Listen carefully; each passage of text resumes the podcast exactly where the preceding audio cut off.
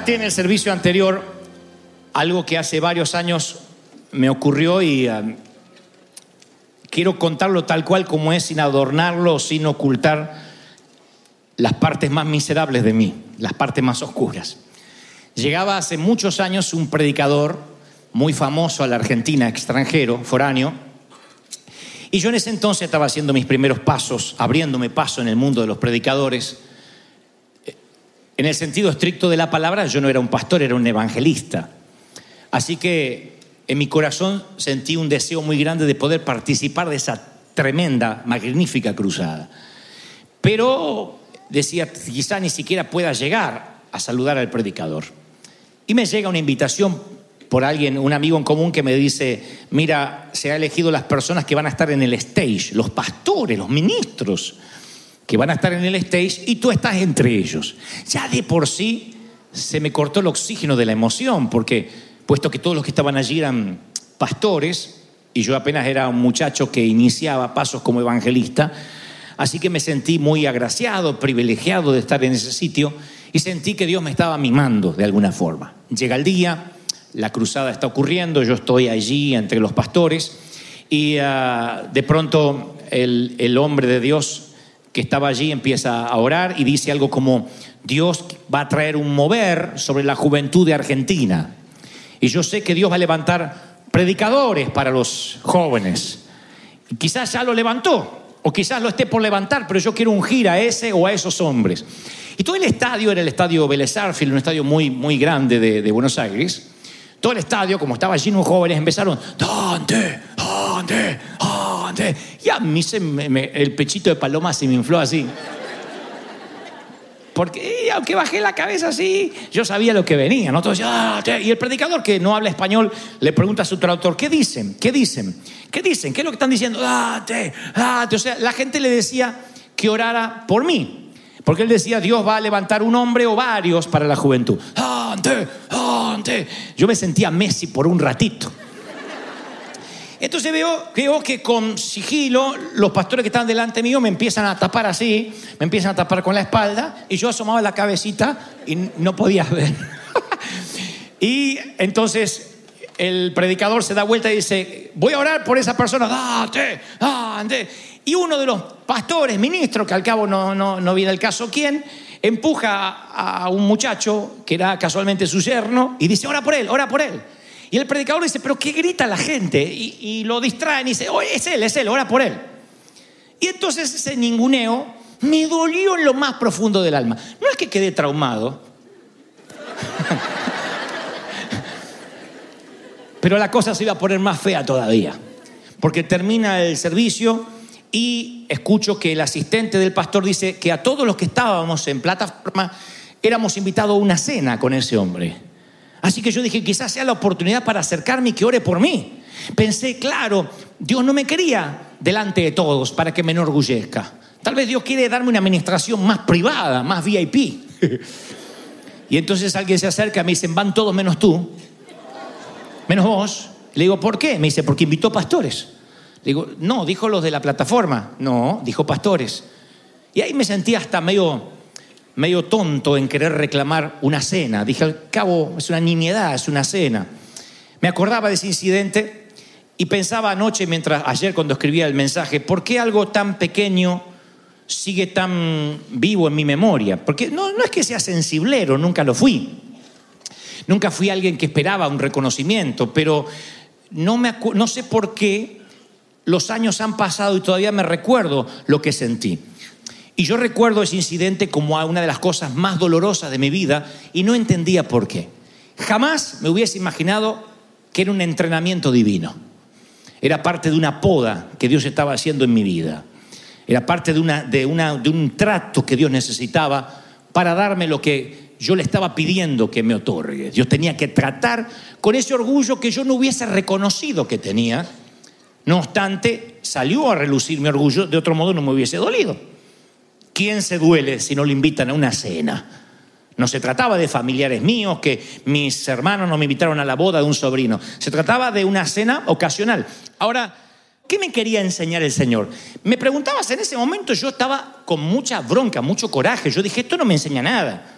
Si me decías, traza una línea de puntos hacia el futuro, ¿dónde crees que esto te lleva? Al rencor, ¿dónde me va a llevar? Hoy trazo la línea de puntos y en un mundo de, de- de- de, de redes sociales, en un mundo donde reina la impunidad para decir cualquier cosa, me di cuenta que el entrenamiento mío comenzó en ese entonces.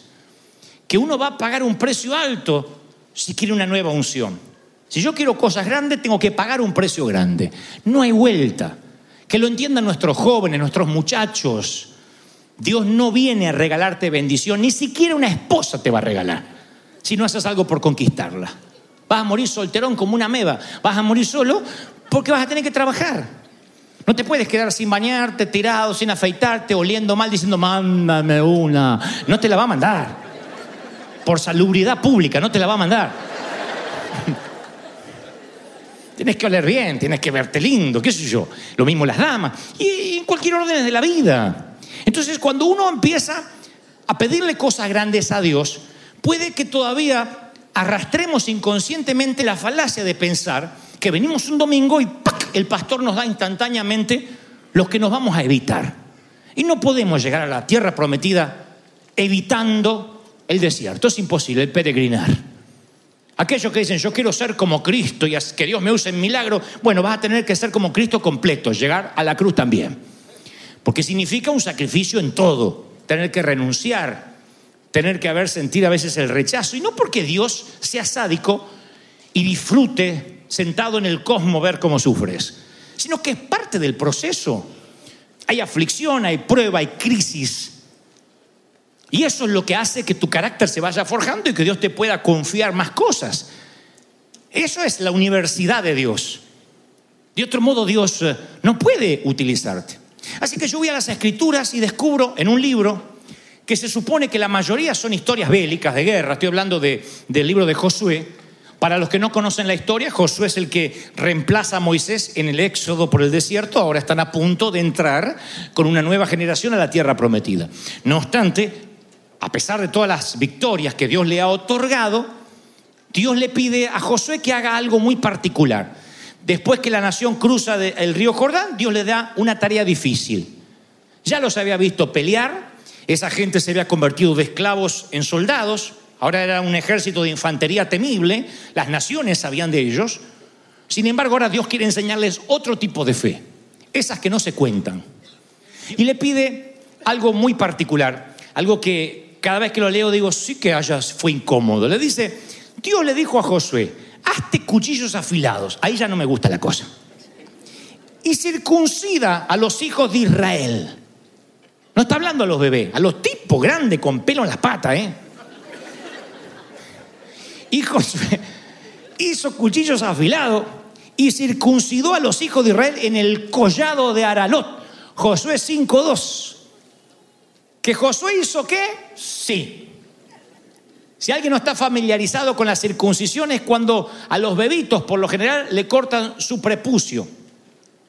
Eso se hace apenas nace. Entonces el bebito casi ni se da cuenta. Es el, definitivamente el mejor momento para hacerlo. Y aquí en Israel no tenían acceso a, a instrumental quirúrgico sueco. Eran cuchillos. Así que se afilaban ahí contra la piedra, no había anestesista y había que cortar. Para el pueblo hebreo era una señal física del pacto espiritual de ellos para con Dios, era muy importante. De hecho, era uno de los elementos más importantes de la ley judía y era un, un- un- un momento sagrado extremadamente significativo. En el Nuevo Testamento sucede lo mismo, pero el ritual es diferente porque Dios dice que está más interesado en la condición interna espiritual que en la externa. Dice, Pablo le escribe a Roma y le dice, es necesaria una circuncisión del corazón, no solo la que es externa y física. O sea, en esta circuncisión, Dios le quita en esta del corazón todo lo que no le da la gloria a Él. Eso fue lo que me empezó a pasar allá en aquel incidente donde yo quería ser reconocido y me dejaron fuera de una cena, de una oración y las cosas que vendrían. Yo pensé que no tenía orgullo, que Dios me eligió a mí porque yo era impoluto, pero jamás me hubiese imaginado que Dios me iba a circuncidar el orgullo, que Dios iba a cortar aquello que, que le iba a tratar de robar gloria a Él. Yo creo que Dios dijo, mira, flaco, yo la fama te la puedo dar. Cuanto más te conocen, más, cerca- más gente conducirás a mí. Pero la gloria, ni un poquito. Yo no comparto la gloria con nadie. Y lo tienes que entender ahora antes de que esto se ponga más grande. Y antes de que yo te empiece a usar más. Así que yo no sé qué es más doloroso, si la circuncisión del antiguo pacto o la del nuevo. Porque ambas duelen. La del corazón es la más difícil. Porque uno cree que no tiene que reducir nada. Pero esto apunta a una verdad eterna. Antes de que Dios haga algo a través de ti, Dios tiene que hacer cosas en ti. No hay otra fórmula. No me salgan con que Dios usa burro, Dios usa piedra. Dios usa burro y piedra cuando no hay un hombre y una mujer de Dios dispuesto a ser entrenado. Si Dios tiene que bendecir un pueblo sediento, la piedra brotará agua. Pero no verán ustedes que después está el evangelio de la piedra, ni la piedra se anda dedicando a predicar por ahí. Busquen dónde aparece el burro otra vez, que le habló a Balán, no fue el San Burro. Tampoco es el que está con Shrek, no crean eso, ese es otro burro. Yo digo, ¿y qué hubiese pasado si estos muchachos dicen, no, no, no, no, ya somos grandes, es una bobería. Lo importante es el corazón, que nos vamos a andar circuncidando. ¿Qué hubiese pasado si no lo hubiesen hecho de inmediato? Yo tengo la respuesta, no hubiesen podido colonizar la tierra. Hay cortes, hay cosas que, que nosotros tenemos que hacer en cierto momento de la vida conforme o relativamente proporcional a lo que le estamos pidiendo. Si Cristo pagó un precio para darnos vida eterna, significa que la salvación está pagada, pero el resto no creo que algo pueda conseguirse sin esfuerzo. De otro modo, la Biblia no diría que no trabaja, que no coma. De otro modo, la Biblia no estaría repleta de consejos, nada más por mencionar los proverbios, de cómo manejarse en la vida, y en todos hay un común denominador, que es una vida intencionada. Nada viene como lotería. Nada. Nada. No se puede acceder a la tierra prometida sin pasar por el cuchillo. Y a veces hay que dejar cosas y a veces hay que dejar gente. Esto pareciera que fuera en contra del amor o estuviese haciendo una apología al divorcio, a la división, etc. No, pero hay gente que es tóxica, ya lo sabemos. Hay gente que te drena, te vampiriza la unción y la energía. Yo decía en el servicio anterior, hay hasta relaciones afectivas disfuncionales que no se entienden. A mí me sorprendió mucho en las consejerías pastorales ver a damas que vienen golpeadas y uno le dice, pero por Dios, llamemos ya a la policía, hagamos la denuncia, ese hombre no te puede tocar más. Y te dice, no, no, no, es que me lo merezco, yo, eh, los frijoles estaban, estaban un poco crudos. Ahí es cuando le digo, así te encuentras en la cama con otro que te pida el divorcio, pero no te puede pegar. No te puede levantar la mano. Pero ¿cómo, cómo librarles la cautividad de la mente cuando toda la vida estuvieron en una relación donde las ningunearon, donde la que se reí- eh, lo que decían siempre era para burla, donde qué estás haciendo, con quién escribe, con quién te testeas, qué estás mirando, por qué te vistes así, bájate la falda, súbete la no te que se te ve el trasero. Entonces, la mujer está en una relación que cree que es normal, es que él me cuida. No, no te cuida, te drena, te vampiriza. Y no te digo que le pegues una patada, pero arréglalo, porque tarde o temprano eso te costará a la entrada de la tierra prometida. No porque seamos cristianos, uno tiene que seguir relaciones tóxicas. Yo tuve que cortar gente de la iglesia con el mayor dolor del mundo, del ministerio hablo, porque yo tenía que cortar, traer una reducción divina aún de la gente y del entorno que me rodeaba. De otro modo, tu vida siempre carga maletas extras que no estaban destinadas para ti. Hay momentos que uno tiene que saber qué es lo que tenemos que cortar hasta en términos financieros. Bueno, no voy a ponerme a construir una casa si en el proceso voy a perder el hogar. ¿De qué me sirve tener hijos y verlos crecer en una cama? Me voy, están durmiendo, vengo la noche y están durmiendo. Es preferible vivir de prestado, de renta y tener un momento para ver jugar a los chicos. Y hay momentos que decimos, no, aunque lo pueda pagar, ahora no es tiempo de tener un auto de alta gama. Me voy a arreglar con un auto más pequeño porque por ahora no necesito mandar la selfie a ninguna parte. Y me lleva igual. Ese es un trato de Dios. Cuando uno sabe cuándo tiene que pararse con un pie y hacer el equilibrio hasta que baje la marea. Pasa en la vida. Y ruego y oro que no lo aprendas de grande. Porque la circuncisión de grande duele más. Cuando más pequeño lo aprende, yo habría dado cualquier cosa porque un tipo me predicara como yo te predico hoy algún día. Porque me evitara los dolores de cabeza. Imagínense, yo tenía veintitantos años, era gerente de ventas de una compañía musical en Argentina y yo dije, ganando lo que gano, me jubilo a los 40. Y yo pensé que vivía la panacea, ganaba bien, era popular. Y, y de buenas a primeras me despiden, me quedo en la calle supe lo que era el desempleo, una familia, y yo sentí que iba a naufragar en la fe. Sin embargo, si eso no hubiese ocurrido, yo estoy convencido que, entre otras cosas, yo, según mis planes, hoy no estaría hablándote a ti. Ni hubiese estado en los países donde estuve, ni habría vivido lo que viví. En ese entonces yo sufrí la realidad de un corte, de una reducción. Pero a mí nadie me contó que a veces Dios te reduce cosas y no es porque te está quitando algo, sino que está liberando espacio para una actualización. Cuando Dios te quita cosas, primero que no es deudor tuyo. Si te quita algo, te va a dar con creces mucho más de lo que crees que te está quitando. Segundo, Dios libera espacio en tus gigas. Dios libera espacios. Yo, eh, si hubiese seguido con mi vida, no me hubiese podido dar Dios lo que después me dio. Entonces Dios libera espacio para darte lo nuevo. Nunca lo hubiese pensado así. Yo estaba enojado, enfadado. Y a alguien Dios le está hablando esta mañana, porque si Dios habla de Pedro es porque hay un Pedro. A alguien que hoy vino enfadado porque el diablo se ensañó conmigo. Y no es el diablo. Quiero que recuerdes si acaso no le pediste algo grande a Dios. Y eso grande demanda un entrenamiento demanda, cortes, de relaciones tóxicas, de ascendencias, que hay gente que tiene poder de ascendencia sobre ti, que dice cosas y que de pronto te lastiman. ¿Cómo Dios te va a poder utilizar si dependes del halago o de la crítica ajena? El lunes yo le prediqué a los jóvenes aquí y les decía que si algunos de ellos dependían su estado de ánimo de los likes que le ponen en Instagram, entonces deberían replantear su vida urgente. La gente real no son los seguidores. La gente real no son los que gozan de impunidad y nos aplauden o nos critican. Por tu salud emocional tienes que saber esto y a partir de ahí ver cuál es tu entorno. Quiénes te siguen por lo que tienes y quiénes te seguirían aunque no tengas nada. Eso nos ayuda a reorganizar el organigrama de tu vida, el cronograma, perdón, de tu vida. Eso nos hace poner las prioridades en Dios. El saber que el corte viene porque Dios está liberando espacio para lo que quiere darte, para una actualización.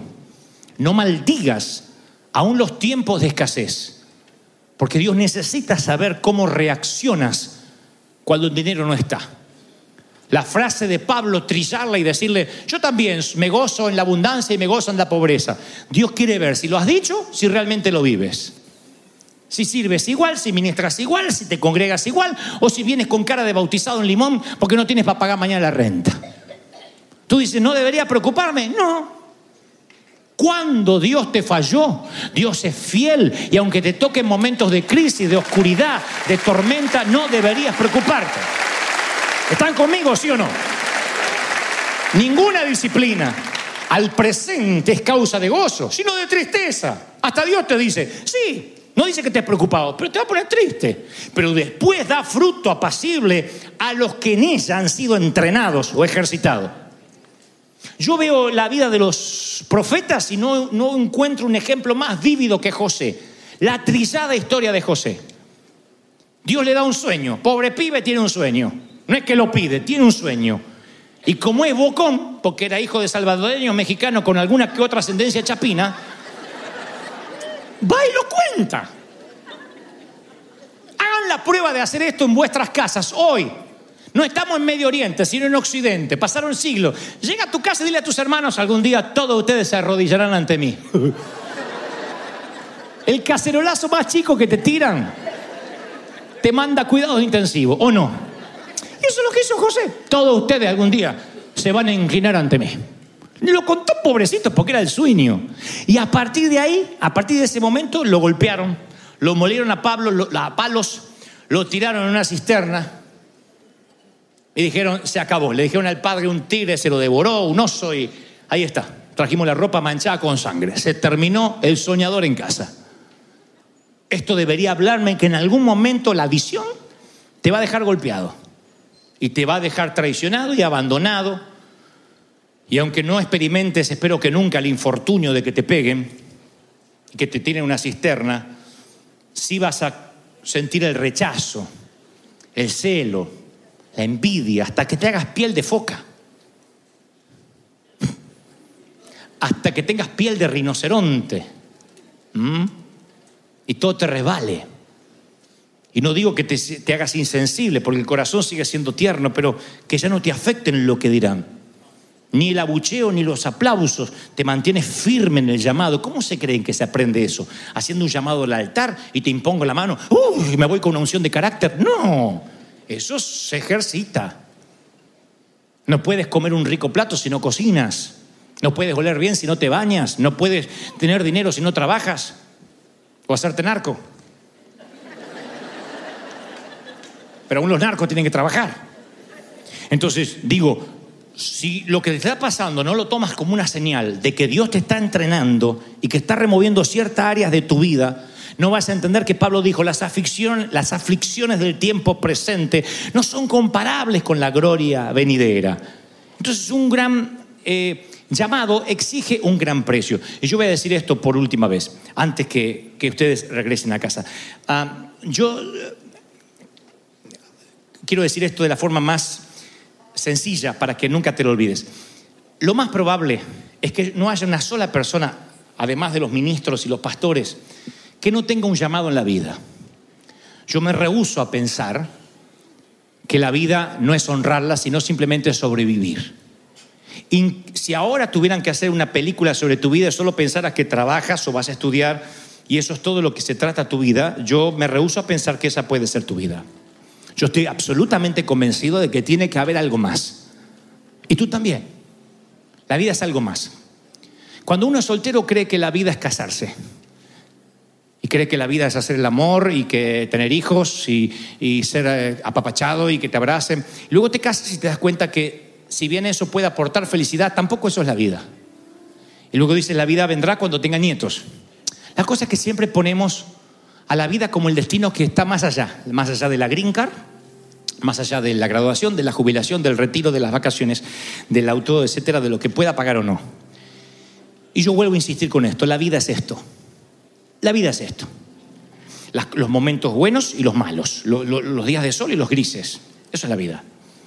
Creer otra cosa es una falacia. No escuches a ningún predicador embustero y me incluyo si algún día te digo, todo va a estar bien, todo será un lecho de rosa. No será así. En la vida tendréis aflicción.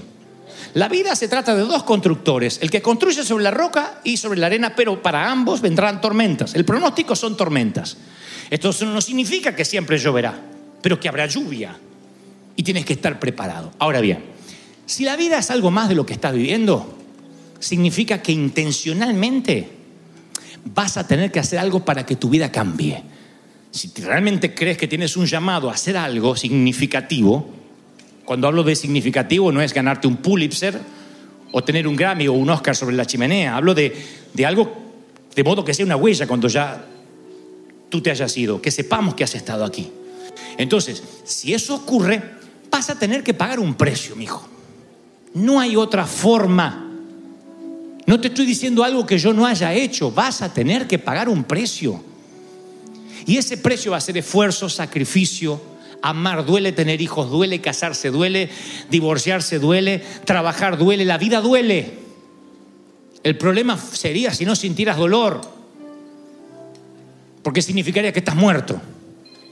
Estar vivo duele. La pregunta no es si te va a doler o no te va a doler. La pregunta es si estás dispuesto a una reducción, a ceder para dejar espacio a lo que Dios te quiera dar. Algo Dios te está pidiendo que dejes, que no estás dejando. Y el Señor me dice que te diga que posiblemente no vuelva a hablarte de este tema en mucho, mucho tiempo. Así que yo que tú lo consideraría. Lo más probable es que tengas que reducir algo, cortar algo. Relación, un trabajo, un empleo. No lo sé. Hay miles de variantes. Pero sé que el Señor no se confunde cuando me dice, dile a mis hijos, los traeré del norte, del sur, haré una cita con ellos dos veces al día, el domingo próximo. Me dijo, y tú le dirás lo que yo te digo que les diga. Los conducirás hacia mí y les dirás que yo les quiero entregar la tierra prometida. Es más, la mayoría de ellos está a pasos del sueño que siempre se propuso. Me reclaman a mí, como que soy yo el que no les da el último empujón. Pero diles que hasta tanto no se circunciden, no corten aquello que a mí me estorba en su corazón, no habrá lugar para lo nuevo que ellos me están pidiendo. Escríbelo en las tablas de tu corazón, átalo a tu cuello. No te olvides. Corta aquello que no suma. Yo también aprendí que Dios solo sumaba y multiplicaba. Y el diablo es el que restaba. Oh, no. No creerás como Dios quita cosas cuando tú le pides cosas grandes. ¿Creen que esto terminó para mí? No terminó en aquel estadio ni cuando me quitaron del video. Todos los días Dios me pide cosas para cortar. ¿Creen que lo disfruto? No. Hay cosas que sí y hay cosas que digo, no, Señor, más no. Y Él me recuerda mis propias oraciones. Me pediste cosas grandes. Me dijiste que te entregue sitios donde nadie había ido. Me pediste una iglesia grande, me pediste salvar gente, me pediste ir abriendo brecha, me pediste ser pionero, así que yo también te pido, conforme a lo que me pides es lo que te daré. Las respuestas que no tienes es porque no están a la altura de lo que le estás pidiendo. La respuesta que viene, viene en camino si hoy le das al Señor lo que te está pidiendo. Si crees que Dios te habló, si crees que Dios te tocó. Aplauso al Señor grande. Dile, Señor, tú has hablado hoy.